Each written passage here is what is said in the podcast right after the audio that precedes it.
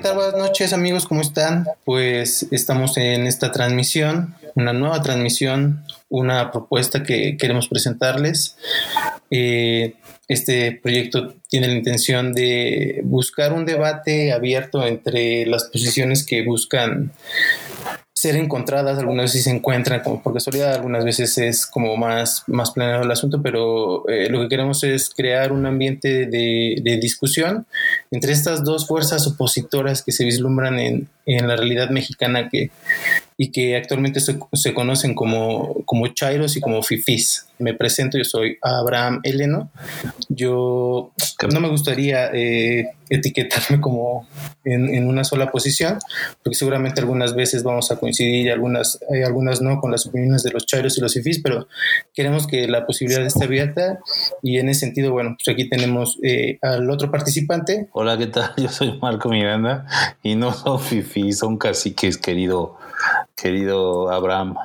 Ah, sorry, sorry. Ya lo discutiremos, será otro tema para discutir en este programa. La verdad es que es un ejercicio, así como eh, hay un montón de, de podcasts en, en, la red, pues nosotros también quisimos hacer el nuestro y como bien decía Abraham, que sea un ejercicio donde se pueda discutir, se puedan plantear algunos temas, se pueda opinar y también pues llegar a acuerdos. Eso es lo que realmente busca este programa, que la gente se informe de algunos temas, dos, se divierta y tres, entienda que la vida es para, para vivirla en grupo y que habrá gente que no piense igual que tú y que también está bien que no piensen igual que tú. Y, quisiera aprovechar el momentito para explicarles cómo va a estar el asunto. O sea, esperemos que cada, cada semana cada uno de nosotros va a llegar con un tema, se va a exponer y el otro va a opinar y vamos a debatir y bueno, ya te veremos qué es lo que pasa, ¿no? Pues mira, les platico rápido. Es este tema que surgió, bueno, Sí, explotó un poco más bien ayer, porque al parecer ya venía arrastrándose desde hace unas semanas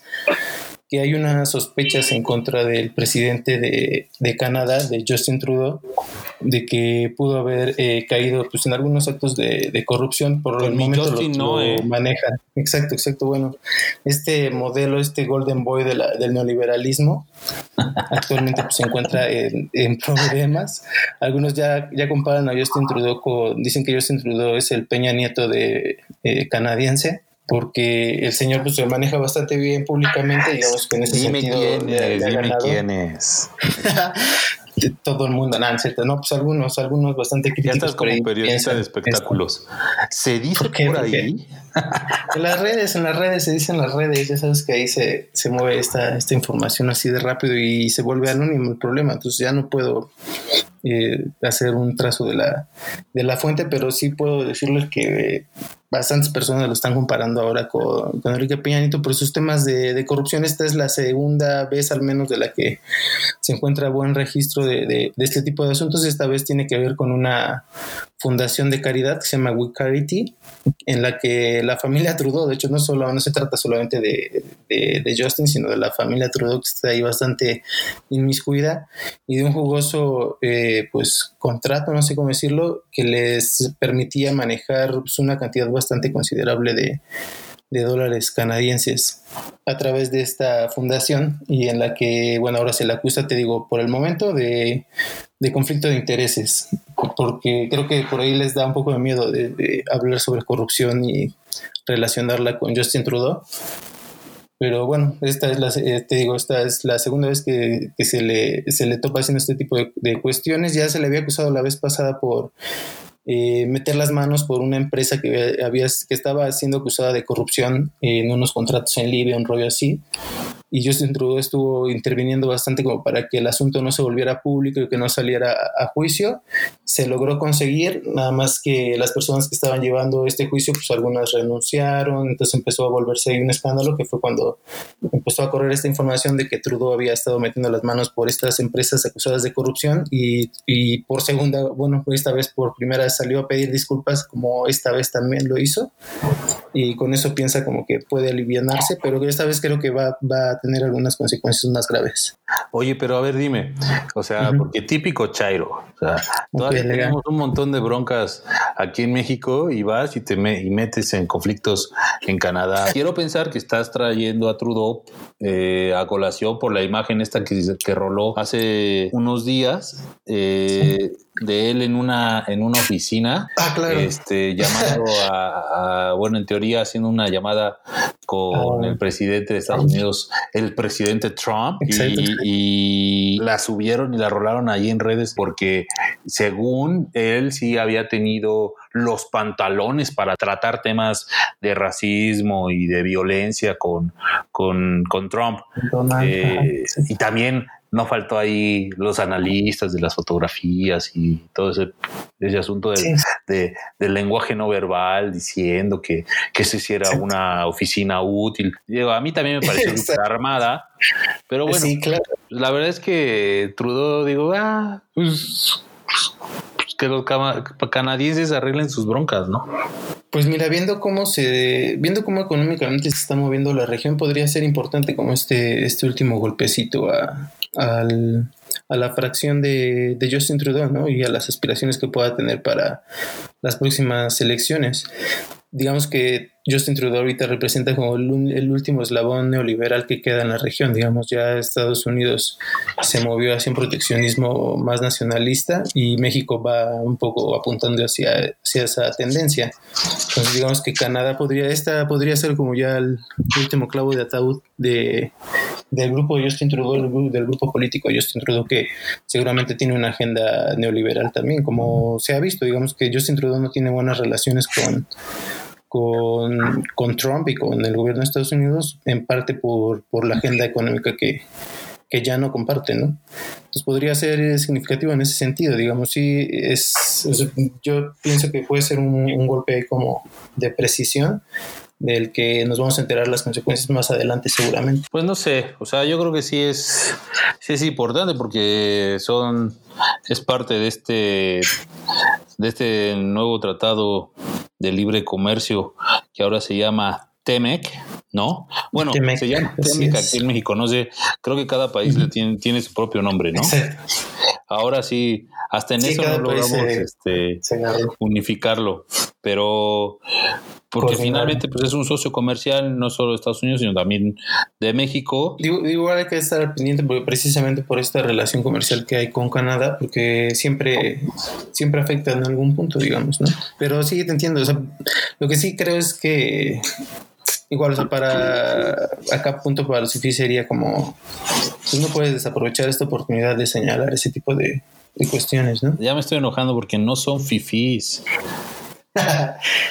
Estamos, o sea, gente, por favor, ayúdenme a convencer a este hombre que el concepto es más amplio. Somos caciques, el pensamiento cacique.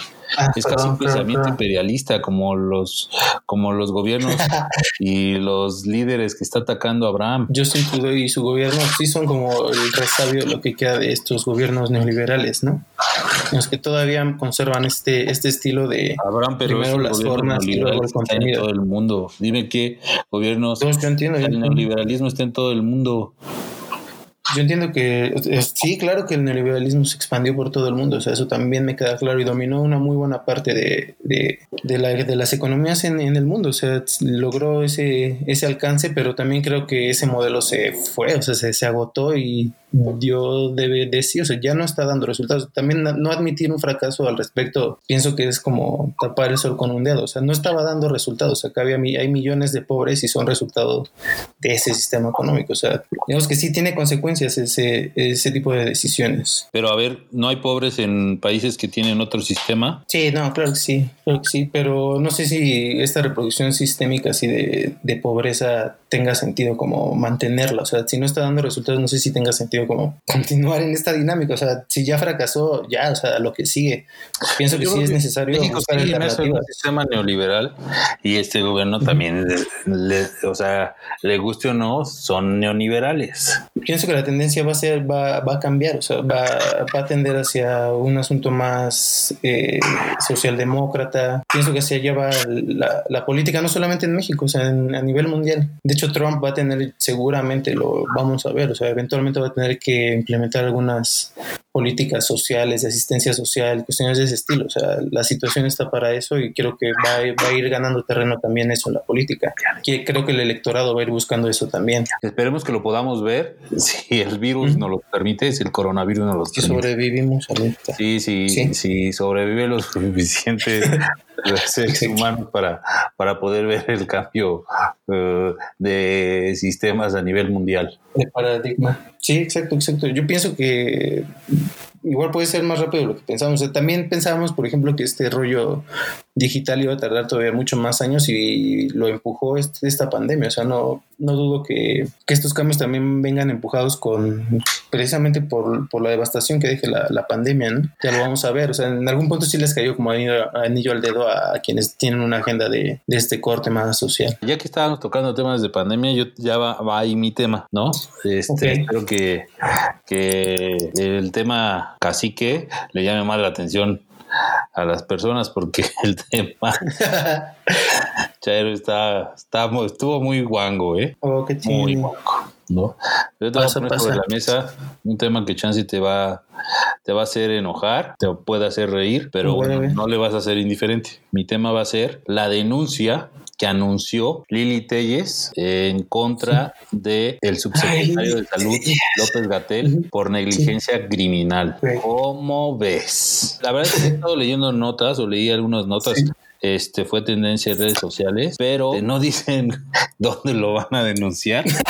Exacto, no, o sea, es una super nota, o sea, para vender como notas ahí se ve la, experiencia de Lili es muy cañón. pero bueno, eh, aquí el punto no es donde, el punto es que se va a denunciar. Es algo que a mí me parece completamente correcto. Ah, tú estás a favor de, Yo estoy a favor de que se denuncie a este criminal, creo que los mensajes y la forma de comunicar eh, se vieron rebasados, saturaron a la gente y no fueron claros. Mientras él decía unas cosas, eh, el presidente y otros funcionarios hacían otras, que una denuncia, no sé a qué instancia, pero una denuncia eh, sí. me parece correcta, pero también acepto que no es todo culpa de, eh, este, del subsecretario y de las autoridades sanitarias. A mi parecer, eh, y esto te puede asustar y te puede hacer temblar, que nuestra sociedad no está preparada. Nuestra sociedad no es una sociedad acostumbrada a acatar normas, a seguir reglas. Sí necesitamos que la autoridad sea algo imperativa. ¿No? Entonces, creo yo que si desde un principio, con el plan que tenía, este, con Susana Distancia, que a mí me daba risa, pero bueno, me pareció un buen, buen personaje, y luego todo el escuadrón de la salud que hace algunos días se sacaron de la manga, y etcétera, etcétera. Sí, sí. Todo eso que hicieron para, para para, digamos que contener la epidemia hubiese estado acompañado de algunas eh, decisiones algo imperativas, estaríamos en otro momento de la pandemia en México. Pues, pero, o sea, ya siendo honestos, conociendo a los mexicanos, o sea, la neta, ¿tú crees que eso hubiera funcionado? O sea, francamente creo que solamente hubiera generado más malestar social, la neta los mexicanos no son de acatar reglas, ni, aunque se las imponga, o sea, no funciona así. El mexicano siempre se salta las reglas, por eso la corrupción aquí de repente sí agarró pues buen caldo de cultivo, ¿no? No, completamente de acuerdo, pero por eso entiendo que, que ser hiperativo o ser un poco más duro o estricto con alguna de las este, reglas hubiera sido genial, Abraham. O sea, yo creo que el ejemplo de cuando vives en un condominio y te pone la administración una multa si usted tira la basura eh, o no tira la basura en, en, el lugar correcto. O sea, hay, hay, ¿cómo se llama? Hay cámaras, etcétera, etcétera. Y si no lo hace. A ver, pues, señor, casi que, o sea, ahí están, ahí están los resultados de los estados en donde se aplicó ese tipo de políticas. O sea, Guadalajara, o Jalisco, perdón, fue de los estados que asumieron ese tipo de políticas porque pues es el estilo de gobernar de, de, de esas personas, ¿no? Más autoritario. y no, no tiene resultados. Ahorita actualmente están en los peores lugares en, contagios. Bueno, es que igual que en Baja California que también tenían ese tipo de reglas, no funcionó mucho. Nuevo León igual también traía ese tipo de, normas porque precisamente decían eso, así ¿no? El gobierno está mostrando un brazo muy débil, ¿no? Así de, vamos a poner aquí la fuerza que se necesita y no funcionó para nada. Porque no, funcionó precisamente porque la cultura mexicana no funciona así, o sea. Abraham, porque no hay una escala, o sea, no hubo un mensaje claro desde el gobierno federal. O sea, en, serio? el gobierno federal hubiera dicho, tienen que hacer esto, esto y esto, se hace y se acabó. el gobierno federal les estuvo diciendo todos los días. Dejaron a los estados decidir. Casi que, o sea, güey, neta, todos los días salían a decirles qué hacer todo, todos los días. o sea, tú estuviste ahí, la gente decía que ya estaban hasta. No salgan de su casa. Sí, y el presidente en gira y todos los demás diciendo, ay, no. Luego, cuando, cuando paró las cítricos, este, ayudan a combatir y pum, el secretario de, el secretario de Hacienda, el, el cuate del IMSS, todos empezaron, empezaron a, a, salir positivos en COVID y órale, sus 15 días, pero nunca nadie, el uso de tapabocas, el, el, uso de caretas, o sea, la verdad es que yo no veo al gobierno haciendo eso y diciéndole, oiga, este gente, porque también vamos a ser, vamos a ser sinceros, ya viste las estadísticas de la gente que se está muriendo, lamentablemente. Sí. Es que tiene un poco acceso a la educación. Ajá. Sí, sí, que el 70% tiene. La única forma de, de poder educar a, ese tipo de personas que la verdad es que les va a costar trabajo abrir un folleto y leer o entrar a su celular y ver las medidas por internet y los videitos de Susana a distancia es ver en las mañanas a su presidente poniéndose la careta y poniéndose un tapabocas diciendo cuídense, salgan estrictamente para lo necesario. Pero no sale el presidente, luego en la noche sale el, el, subsecretario de salud porque el secretario, el secretario de salud está guardado porque no sabe comunicar. Entonces sale el subsecretario a decir, estamos en el pico más alto de la pandemia, ya estamos tomando la curva y así vamos, es un loop interminable esto. Yo, yo creo que no tuvo que, o sea, yo no creo que tenga que ver la, la poca educación de la gente con que no, no hayan acatado como las reglas. Yo más bien pienso que tiene que ver con las condiciones económicas y sociales de esas personas. O sea, son personas que tienen trabajos más precarios y trabajos que no necesariamente detuvieron actividades. Pues más bien pienso que tiene que ver con eso más que con cómo se comunicó la, las medidas de protección. Digamos que esa gente se estuvo exponiendo a, salir a la calle, estuvo hacinándose. porque, porque, necesitaban realizar su trabajo, pero las autoridades debieron estar más pendientes. O sea, y no te estoy hablando solamente de, ay, pobrecitos los pobrecitos. Yo apoyo a Lili O sea, tiene que denunciar. Lili se está vendiendo una nota a Lili Telles no tiene nada que denunciar. Para empezar, tendría que comprobar lo que está diciendo. Lili Telles, Lili Telles nada más va a ir a. Lili Telles va a ir a. Lili Telles va a ir ahí a hacer la nota nada más. Y todo el mundo lo sabe, o debería saberlo, que todo eso es un Lili Telles es una mujer valiente y en cabeza. Esta denuncia, yo la apoyo. Esa Lili Telles me salió súper buena para los tiempos electorales también, ¿no? Creo que se quiere postular para, ¿qué? ¿Sinaloa? Eh, no, es sonorense. Perdón, perdón, ahí me confundo. Se quiere postular para Sonora. Salió bien oportuna esta denuncia. Me gustan los tiempos ahí. Fíjate que hay una foto de ella, este, rápido, rápido, de ella recibiendo a Andrés Manuel en campaña y en la foto Andrés Manuel está abrazando a su hijito y atrás, así como en un segundo plano cerca, o sea, no como en esa primera línea de, foco de la cámara, sino unos cuantos pasos atrás, está mi durazo. O sea, esa foto está buena porque ahorita sí, yo creo que lo, eh, pueden ser los dos contenientes a la gobernatura de este de Sonora, que pues también Sonora es una caliente. Pues sí, vamos a ver qué tal ahí, porque también eh, entiendo que para llegar a algún puesto ya importante en Sonora se tienen que hacer bastantes pactos con la delincuencia organizada. Mira, por lo pronto yo apoyo a Lili Telles. Qué bien que esa mujer valiente se haya atrevido, ¿no? En denunciar al subsecretario. si la quieres vender como una mujer valiente, está bien. Lo que sí no puedo tolerar es que lo sigas haciendo. Se necesita un líder que diga, se va a hacer esto, muchachos. Ustedes aquí, ustedes allá, No. O sea, lo que me estás diciendo que se necesita un, papá justo en, esta, en estos momentos. Se necesita. señor Don Cacique. Se necesita un líder, ¿no?